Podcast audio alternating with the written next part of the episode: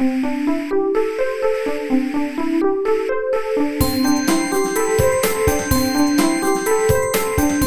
速中文，Slow Chinese。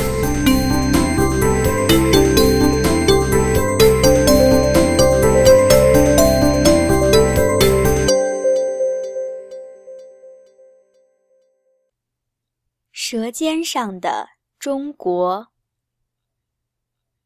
无论在哪一个国家、哪一个城市，你都可以很快地找到中国餐馆。爱吃中国菜的你，对中国的饮食文化了解多少呢？你知道中国？不同地区的人们如何获得食物的原材料吗？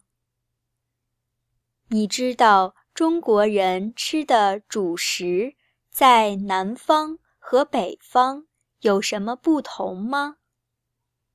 你想了解蒸这种烹饪方法可以制作出怎样的美味吗？你想获得中国美食制作的秘诀吗？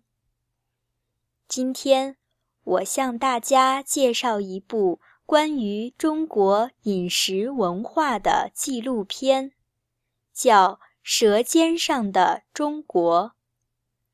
上面这些问题的答案都在片子中。《舌尖上的中国》。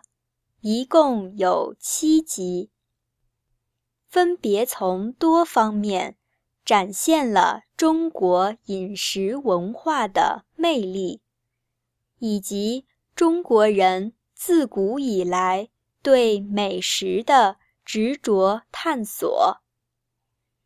通过讲述一个个真实的故事，从文化的角度。解释吃这件事，这种食物和人的紧密关系，让很多远离家乡在外地工作的观众们想起了故乡的味道。有句话说得好：“最好吃的菜是妈妈做的菜。”最好的东西是故乡的东西，最好的回忆是童年的回忆。舌尖上的中国，唤起的不仅是人们关于美食的回忆，还有对家乡和亲人的思念。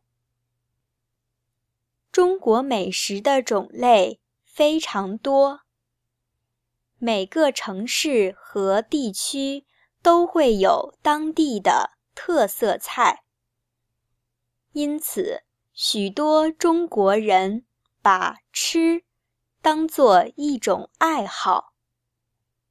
现在，这些特别会吃、特别爱吃的人，经常会称自己为“吃货”。他们喜欢品尝各类美食，并对美食有一种独特的向往和追求。他们经常会花几个小时在路上，只是为了去新开的餐馆品尝美食。他们会把吃。当做旅游的一部分，他们也会在每次品尝美食的时候，拍摄诱人的照片，发到社交网上和朋友分享。每个人只要热爱美食，都可以自称为吃货。汉语中。关于吃的表达法非常多，花费积蓄叫吃老本儿，受欢迎叫吃香，受到伤害叫吃亏；女人嫉妒叫吃醋；参加课外辅导班叫吃小灶；靠妻子养活的男人叫吃软饭。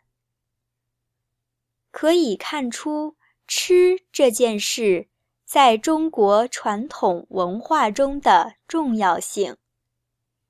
你还能想出其他和吃有关的表达法吗？欢迎在慢速中文网站上与我们交流讨论。